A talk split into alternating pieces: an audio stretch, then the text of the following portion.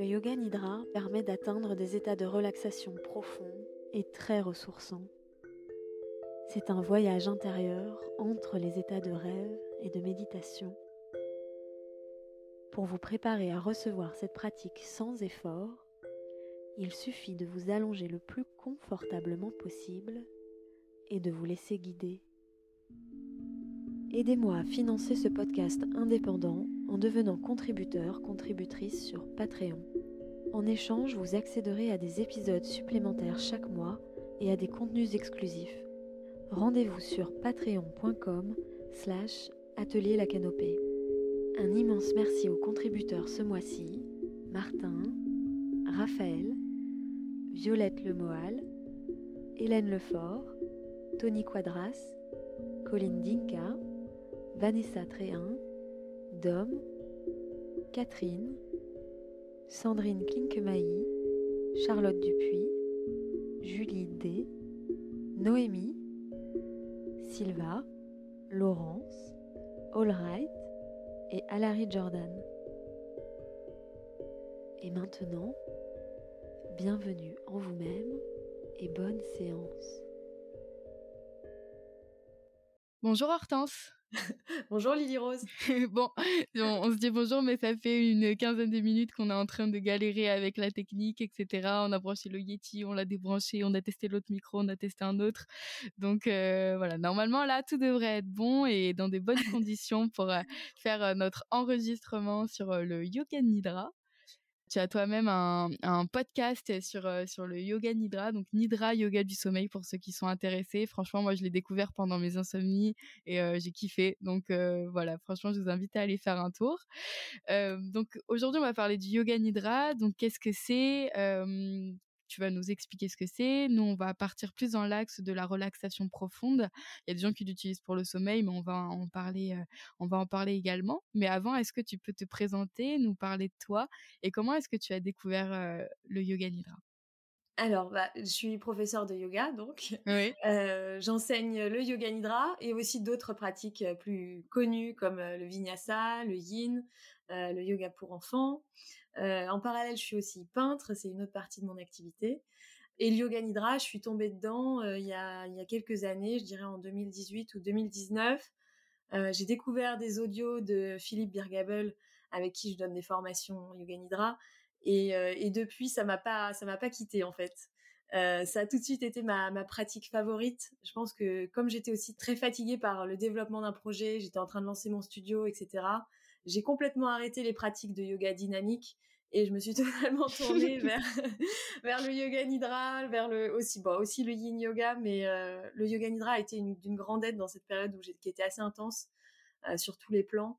En fait, ce qui est bien, c'est comme c'est accessible par audio, on peut le faire de n'importe où en fait. Donc euh, c'est aussi pour ça que ça a été euh, un gros un gros déclic pour moi, c'est que bah voilà, je l'ai fait chez moi dans mon salon et puis puis le lendemain je pouvais recommencer. Ouais, donc en fait tu as découvert le yoga nidra dans une période de ta vie où c'était très euh, très dense, et t'étais très active et en fait cette pratique elle t'a permis de te détendre vraiment en profondeur, c'est ça? Ouais, c'est ça. En fait, la première fois que j'ai pratiqué avec le yoga nidra, Enfin, en fait, il y a même deux fois. Il y a une autre fois un petit peu avant ça. Mais cette fois-ci, quand j'ai découvert l'audio de Philippe, je me suis allongée sur mon tapis de yoga, comme c'est l'invitation généralement. Et euh, il y a eu un passage sur sentir le corps très léger et le corps ensuite très lourd. Et là, vraiment, j'ai eu des sensations physiques euh, très puissantes de vraiment le corps à la fois super léger à un moment et l'instant d'après, mais d'une lourdeur. Euh, vraiment, j'étais comme un rocher, un rocher sur le sol. Donc là, c'était un peu l'effet puissance du, yoga nidra qui a été au réveil. Je me suis dit, waouh, il s'est quand même passé un drôle de truc. Et en fait, en amont aussi, en, en 2015 ou 2016, j'avais testé lors de ma formation en yoga un yoga nidra qui était enseigné par le prof le prof qui formait et, et à la fin du yoga nidra il demandait de on a on traversait il y avait une visualisation on traversait une forêt on arrivait on trouvait un symbole et là, il y a vraiment eu un symbole qui m'est apparu euh, de façon hyper concrète et tout, à fait, ça m'a totalement surpris en fait, euh, ce symbole. Enfin, c'est un symbole que je connaissais peu et puis après j'ai été voir ce que c'était. Enfin bref, euh, c'était très puissant quoi. Ces deux fois là. Ça t'a permis d'avoir des, des sensations que tu connaissais pas et des, des nouvelles capacité, enfin pas capacité, mais tu as découvert des nouveaux aspects en fait du Voilà, c'est de l'inconscient est submergé par exemple ce symbole et puis il m'a donné une piste pour la suite en fait. Ça a été ça m'a donné une piste pour pour ma vie ensuite. Ok, donc tu expliques que tu es passé par différentes sensations, donc des sensations de légèreté, de lourdeur. Mais est-ce que toi, tu as induit un changement? Est-ce que tu as fait quelque chose ou justement dans ce yoga, on n'est pas actif physiquement, mais plus intérieurement? Alors dans le yoga nidra, on pratique totalement allongé. Enfin, c'est la recommandation de pratiquer allongé quand c'est possible. Donc on est totalement inactif. En fait, le corps, il est dans la posture qu'on appelle shavasana c'est la posture dite du cadavre. Donc en fait, on oublie son corps pour pour n'être plus que l'esprit. Mais donc finalement, c'était ça qui était rigolo, c'était de sentir la légèreté, la lourdeur, quand en fait le corps il ne bouge pas.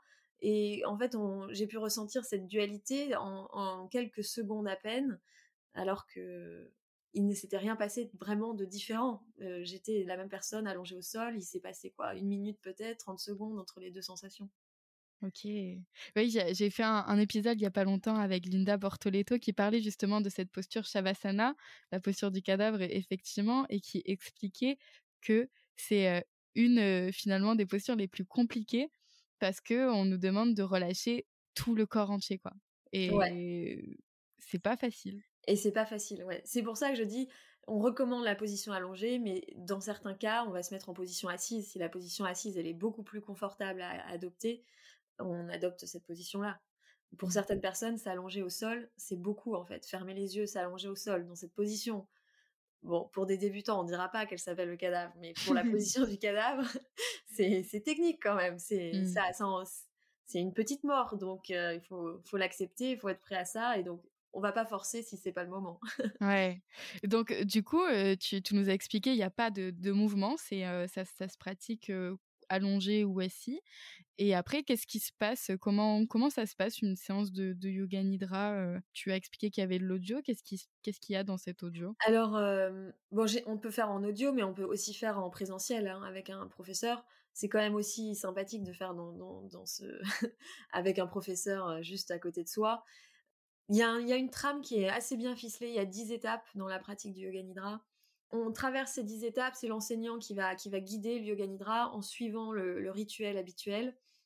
Et ensuite, l'élève ou le pratiquant va, va se laisser traverser par ce qui vient. Ça peut être... Euh, euh, on peut tout entendre de ce que dit l'enseignant, comme on peut parfois voguer un petit peu, somnoler, euh, faire comme des tout petits rêves. Il y a tout ça qui peut émerger dans cette pratique. Mais en soi, il n'y a pas voilà, il n'y a pas de il a pas de but à atteindre dans cette pratique de yoga puisque tout ce qui émerge a une bonne raison d'émerger et est là pour être accueilli en fait dans cette mmh. pratique. Ouais, c'est un peu on est un peu dans un état modifié de conscience comme l'hypnose? Ouais, tout à fait. En fait, on est complètement dans un état modifié de conscience. On est dans un espace qu'on appelle liminal, donc de limite entre l'état d'éveil et l'état de sommeil on est sans arrêt en train de jongler entre ces deux états dans la pratique de yoga nidra. Donc il y aura des phases on va être tout à fait éveillé, on va entendre tout ce que ce qui est raconté, on va avoir vraiment conscience qu'on est dans son corps, qu'on est dans un espace. Puis à d'autres moments, on est un peu comme endormi, on est en train de faire des pseudo rêves où on entend seulement par exemple la voix, mais on n'écoute plus ce que, l'enseignant ou le, facilitateur raconte. C'est comme un, fil conducteur, mais finalement, euh, on n'est plus tout à fait présent à ce qui, ce qui est raconté. Mmh. Donc c'est un état modifié de conscience. Mais c'est un petit peu différent aussi de l'hypnose. Il y a des ressemblances et puis des différences aussi. Mais euh, oui, l'état est totalement modifié. Après, il y aura des personnes pour qui euh, on va être conscient de A à Z et ce sera aussi très bien. C'est pas mmh. forcément le but non plus que d'être dans cet état modifié. Oui, puis ça doit varier d'une séance à une autre. Exactement. En fait, ça varie toujours parce que tous les jours sont différents, chaque instant est différent. Et donc, euh, même moi qui pratique régulièrement, euh, des moments où euh, il y aura des moments où, pour une raison ou une autre, eh ben, j'aurais tout écouté du yoga nidra et il n'y aura pas eu l'effet un peu somnolence. Et puis il y aura d'autres moments où tout de suite, je vais m'endormir, alors que c'est pas forcément non plus le but. Mmh. Et d'autres moments où je vais jongler dans cet état liminal entre le sommeil et l'éveil. Ouais. Tu as parlé de 10 étapes par lesquelles on passe par le yoga nidra, sans peut-être dire les 10 parce que ça risque d'être un peu long, mais tu pars de où pour arriver où? On part de, de, la mise en sécurité, je dirais, d'un cadre. Euh, on, va on va donner vraiment un cadre de confort et de sécurité en premier lieu pour que la personne qui pratique se sente euh, le mieux possible.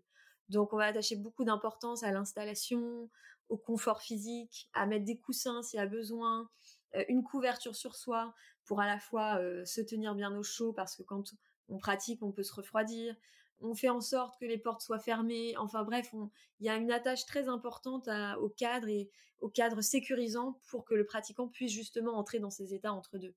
C'est un peu comme euh, euh, s'endormir, par exemple, je sais pas, dans une caverne, ça m'est déjà arrivé, dans une caverne en Amazonie avec un serpent et une migale à côté. bah, il y en a plein qui n'arrivent pas à dormir, voilà. le cadre est pas du tout sécurisant, tout est ouvert, il pleut, il y a un serpent, il y a une migale, bon, ça marche pas. Donc c'est pareil, on doit mettre un cadre méga sécurisant.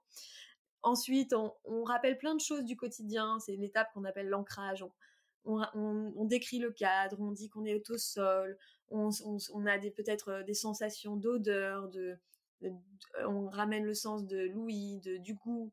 il y a plein de techniques pour euh, se ramener sur l'instant présent, bah, bien faire comprendre qu'on est dans un endroit sécurisé, qu'on est au sol, que euh, se passe plein de choses autour parce qu'on est dans un environnement le but, c'est vraiment, voilà, une fois qu'on est sécurisé, de se dire, bah voilà, on fait partie de ce cadre, de ce tout, on est bien ici, on est bien présent, et ensuite on peut, on peut se laisser aller. Ensuite, il y a d'autres étapes euh, qui ont des effets assez hypnotiques ou des effets très relaxants. Euh, on pourra peut-être détailler plus tard. Mmh. Jusqu'à la fin où on finit par revenir par le chemin inverse, on redécrit l'environnement, on redécrit, on réinvite ces sensations, par exemple tactile, odorat, euh, oui. Et puis ensuite on ressort, on prend le temps de bailler, de s'étirer. c'est aussi une étape qui est importante, le final, parce que il faut réémerger quand même de cet état qui parfois a été assez profond. donc là, on prend aussi le temps de bien se sentir. Quand on est dans un cours, parfois on peut chanter, on peut faire des mantras. On parlait de mantras tout à l'heure. on peut, on peut aussi faire une dégustation euh, de fèves de cacao pour bien euh, ramener le goût bien fort. On peut sentir une huile essentielle aussi assez euh, terrienne, terrestre pour là se ramener sur terre. Voilà. Mmh. Ouais, utiliser tous nos sens. Ouais. Exactement. Donc en fait, oui, c'est un voyage. C'est un voyage que, que vous faites ensemble pendant cette session de yoga nidra. Ouais, tout à fait. Alors, de temps en temps, on décolle et de temps en temps, on décolle un peu moins, mais Et est-ce que vous posez des intentions du coup? Alors oui, alors ça c'est une étape qui vient après l'ancrage, euh, l'étape qu'on appelle la, Sankalpa. Donc pour ceux qui connaissent la pratique du yoga, le Sankalpa c'est généralement traduit du sanskrit par l'intention, même si le sens est peut-être beaucoup plus large. Donc on peut à cette étape-là demander au pratiquant ou inviter le pratiquant, si c'est le bon moment, s'il en a envie, euh, de laisser émerger une intention pour la pratique. Mmh. Donc ça, c'est vraiment une étape qui est assez importante. Euh, moi, par exemple, dans le podcast, il y a des moments où je vais vraiment inviter, s'il y a une intention, à, la laisser émerger. Euh, s'il n'y en a pas, à rester là en conscience, sa présence de ses sensations. Mais ça peut aussi être euh, de se laisser aussi ouvert à ce que puisse émerger pendant la pratique une intention ou un, message du cœur ou, comme, comme un petit symbole, le symbole qui m'était apparu la dernière fois, de se laisser émerger quelque chose qui pourrait être une ouverture, une meilleure compréhension, une voie qu'on pourrait suivre. Ça peut émerger aussi pendant la pratique. Donc voilà, il y a plusieurs manières d'introduire la sankalpa, l'intention. On peut aussi simplement, je dirais pas sauter l'étape, mais plutôt la laisser de côté en laissant un silence, parce que comme je l'ai dit juste avant, ça peut émerger tout seul en fait. Mmh. Tu as commencé à parler de l'aspect relaxation profonde. en quoi le yoga nidra permet une relaxation profonde? Alors, le yoga nidra permet une relaxation profonde par ce voyage de, conscience, en fait, qui est, induit par la pratique. Le fait de passer dans ces états de conscience modifiés font que le cerveau ralentit et concrètement les ondes cérébrales ralentissent, elles baissent franchement drastiquement ce qui fait qu'il y a un état de relaxation complet qui, de fait s'installe. Et tout ça, c'est induit par ces dix étapes, euh, comme je disais tout à l'heure, ces dix étapes sont hyper bien construites et font que comme on se sent en sécurité, comme on est dans un cadre sûr, on est bien ici au sol ou sur son canapé, eh ben ah, on peut s'autoriser à se laisser aller et le corps étant dans l'état le plus neutre possible, il va se relâcher ensuite par, euh, par les autres étapes qui sont, qui sont proposées. Mmh. Mais c'est le, c'est en fait, on se retrouve parfois dans, dans l'état euh, de sommeil profond qui est très réparateur et mais la différence c'est qu'on reste quand même conscient la plupart du temps de, de, ça. C'est un sommeil, un sommeil éveillé. oui, c'est dans le sens où nos, nos, sens sont encore en train de capter ce qui se passe autour. L'inconscient est toujours entre guillemets connecté, mais nous on est un peu, on est parti ailleurs. Voilà, voilà. Ouais. Tandis que dans un sommeil, sommeil, on n'est plus là du tout. On n'a plus conscience. On se réveille le matin, on n'a plus conscience de ce qui s'est passé la plupart du temps. Mmh, oui. Surtout dans le, dans le sommeil profond. Donc, euh, en fait, c'est il y a des états euh, où les ondes s'apparentent aux ondes du sommeil profond, les ondes delta, on les appelle. Et ben, on a les mêmes choses en yoga nidra parfois, et si on est pratiquement quand même un petit peu expérimenté, mais on est conscient, on a le, on a l'aspect, on, sait ce qui est en train de se passer. Ouais. Bah d'ailleurs, un petit peu plus tard dans le podcast, j'aimerais bien qu'on parle de cet aspect pour les gens qui ont des problèmes de sommeil, etc. En quoi le yoga nidra peut les aider. Mais pour rester sur cette partie relaxation profonde, est-ce que selon toi, il y a des choses qui peuvent nous empêcher de, de, rentrer dans cet état de relaxation profonde et un peu de passer à côté de notre séance? Alors déjà pour commencer, je dirais qu'on peut jamais rater une séance de yoga nidra. C'est d'ailleurs euh, une technique euh, de Uma Dinsmore euh, Touli, qui, qui, est une très grande enseignante de Yoga Nidra auprès de qui je me suis formée. On, elle dit parfois dans, dans l'ancrage, l'étape d'ancrage, il n'y a aucune manière de rater cette pratique de Yoga Nidra. There's no way you can do it wrong. C'est, elle le dit en anglais parce qu'elle est anglaise. C'est, on ne peut que réussir en fait une pratique de Yoga Nidra puisque c'est l'instant présent, c'est l'accueil de ce qui est tel que cela est, tel que cela émerge. Donc, si on est dans ses pensées pendant toute la pratique de Yoga Nidra, finalement, c'est pas grave. On a quand même fait la pratique puisqu'on est allongé, on est là, on est conscient qu'on a ses pensées, mais euh, que la pratique de Yoga Nidra se déroule autrement peut-être pour nos voisins, nos voisines, ou si on écoute de chez soi, qu'on a déjà fait cette pratique, ben peut-être qu'on se rend compte que une autre fois ça s'est passé différemment.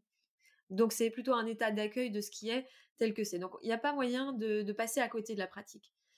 Euh, mais c'est vrai qu'il y a des moments dans la vie où on est peut-être plus préoccupé.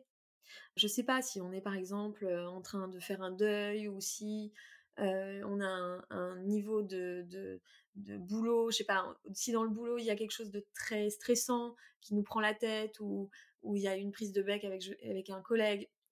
Toutes ces choses-là, si on est très actif mentalement, si on rumine beaucoup, je veux dire, oui, parfois, on peut rester dans cet état où on a beaucoup de pensées et on a, du mal à se relier à ce que le, facilitateur ou l'enseignant raconte. Ça, ça peut arriver. Je dirais que c'est peut-être euh, ce qui est le, peut-être le, frein, le frein numéro un. Mais et encore, ce, ne serait pas rater une pratique de yoga nidra. Mmh. Et dans le cadre où on rencontrerait ces difficultés, je suppose que tu préconiserais peut-être de se reconnecter à sa respiration ou à revenir dans le corps. Voilà, donc euh, c'est ça aussi qui est bien quand on pratique avec euh, un professeur, c'est qu'on peut expliquer la situation. Euh, si on pratique juste à deux, donc un facilitateur, un pratiquant, la personne peut expliquer sa problématique du moment. Et là, à ce moment-là, c'est plus simple. Je veux dire, on explique, et donc là, l'enseignant va faire en sorte d'amener des actions assez concrètes. Respirer, de compter la respiration.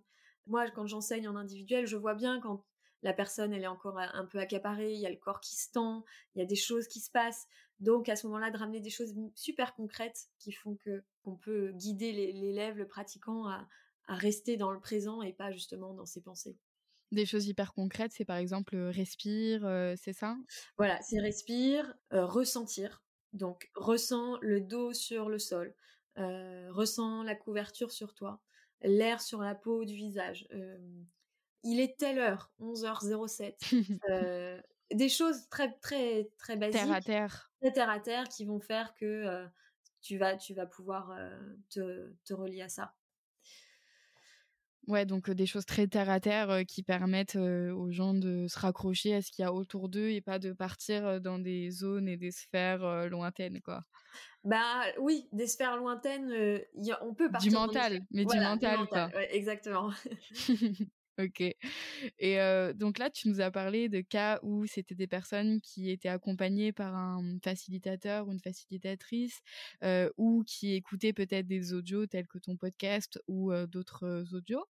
Est-ce que tu aurais des techniques à nous partager dans le cas où il y a une personne qui voudrait faire une séance de yoga nidra toute seule chez elle sans, sans rien et, et induire cet état de relaxation profonde? Est-ce que tu aurais des conseils à lui donner? Les conseils, ce serait de trouver un espace calme. Mmh. Parce que c'est pas toujours évident, euh, si, surtout si par exemple il y a des enfants, si euh, on est en vacances, il y a du monde. Euh.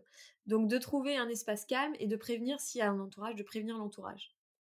De dire je vais prendre 20 minutes, 25 minutes de temps calme, s'il vous plaît, respectez ce temps-là et restez en dehors de la salle. Ne rentrez pas. déjà, ça c'est important parce que ça met le cadre et, comme c'est un état, on peut atteindre un état modifié, c'est très désagréable quand on est dérangé en fait. Ça peut même être assez perturbant. Donc, euh, de savoir que les gens vont respecter ça, au moins, ça crée les conditions de sécurité. Ensuite, de d'être dans un endroit où on se sent bien, euh, de préférence, un endroit où on peut être installé confortablement, donc de choisir le support sur lequel on va s'allonger ou s'asseoir si on préfère en position assise, euh, de prendre une couverture ou s'il fait chaud, juste un petit, un petit drap, quelque chose de très léger, un châle léger pour mettre euh, sur soi. Euh, après, il y a d'autres petits, petits accessoires qu'on peut utiliser. C'est un masque pour les yeux, soit un masque comme on a pour s'endormir ou pour l'avion, ou alors en yoga, c'est les, les masques qui sont un petit peu rembourrés avec un, léger poids, hein, pas trop. Comme ça, au moins, bah, les yeux se reposent tout de suite et puis ensuite de se laisser guider. En fait, c'est en amont, plutôt, je dirais en amont de se préparer soi à la pratique, de vraiment se créer ce temps-là. Et ensuite, pourquoi pas, si on veut le pratiquer régulièrement, euh, d'avoir par exemple un horaire de pratique. Ça peut être intéressant d'avoir un horaire de pratique parce que ça crée un rituel. Mmh. Euh, si vous le pratiquez avant de vous endormir régulièrement, bah, ça crée un ancrage puissant pour la suite bah, c'est assimilé, le yoga nidra est assimilé au temps de l'endormissement et donc chaque fois que vous allez pratiquer le yoga nidra, ça va vous mettre dans cet état plus facilement. Mmh. Voilà. Ouais, donc en fait la préparation, elle, euh, elle compte énormément pour euh, la réussite, euh, enfin pour réussir en tout cas à se détendre bien. plus on aura bien préparé, mieux on arrivera à rentrer dans cet état-là. Merci d'avoir écouté cet épisode. Si le podcast vous plaît, mettez-lui des étoiles et des commentaires sur votre application. Pour m'aider à financer le podcast, rendez-vous sur patreon.com slash atelier la canopée. Et pour aller plus loin, j'organise des formations et des retraites de yoga. Retrouvez tous les détails sur atelierlacanopée.com. À bientôt.